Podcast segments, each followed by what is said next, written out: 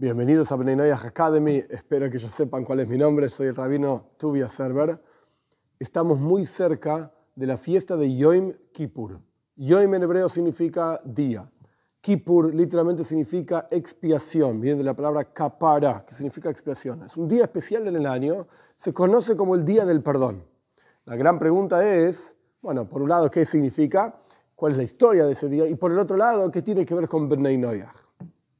Muy en resumen, la historia de este día es la siguiente. Dios entrega la Torá. Esto ocurrió el 6 de Sivan. Así explican nuestros sabios en el Talmud, hay una discusión. 6 de Sivan, 7 de Sivan. Sivan es el nombre de un mes del calendario judío.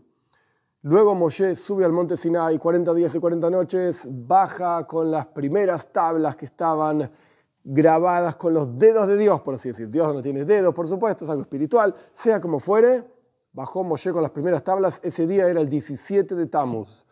Moshe ve que el pueblo de Israel estaba haciendo el becerro de oro, estaban sirviendo el becerro de oro, idolatría, lo peor que pueden hacer. Hace 40 días recibieron la Torá, vieron a Dios en el monte Sinai, escucharon a Dios en el monte Sinai, estaban haciendo idolatría. Moshe rompe las tablas, hace todo un proceso de purificación, expiación por el pueblo de Israel, mucha gente muere, etc. Destruye el becerro de oro, por supuesto. Moshe vuelve a subir al monte Sinai, 40 días y 40 noches para pedirle a Dios que perdone al pueblo de Israel.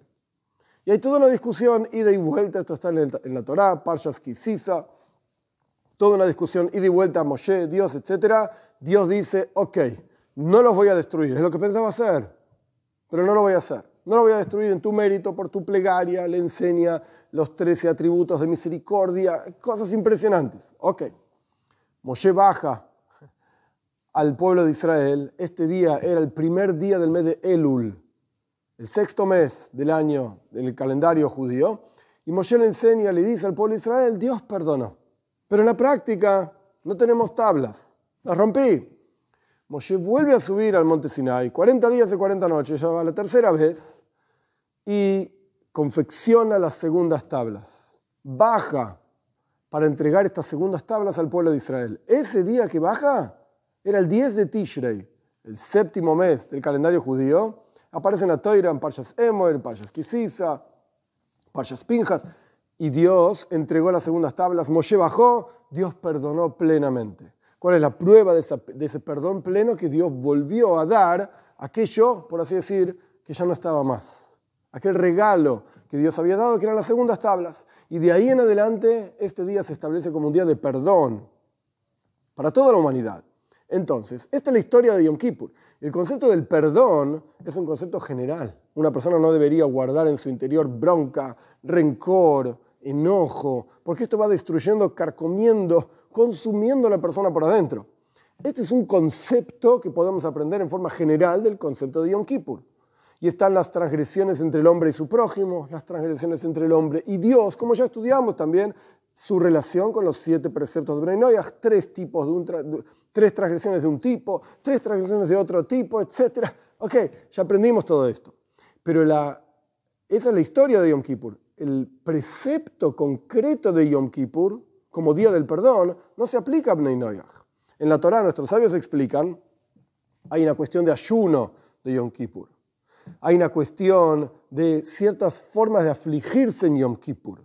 Por ejemplo, bueno, uno no come, no bebe, no se eh, pone cremas, por ejemplo, no tiene relaciones maritales, en Yom Kippur no, viste zapatos de cuero, son cosas muy específicas que esto no se aplica a Ben Noyach, no tiene ningún sentido.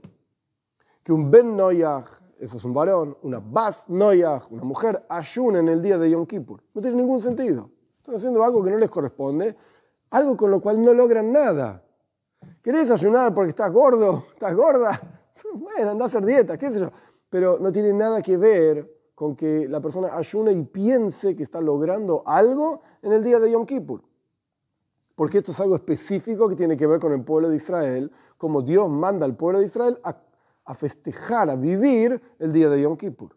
Después podemos discutir por qué el ayuno, por qué no las relaciones. Ok, esto es otra cuestión.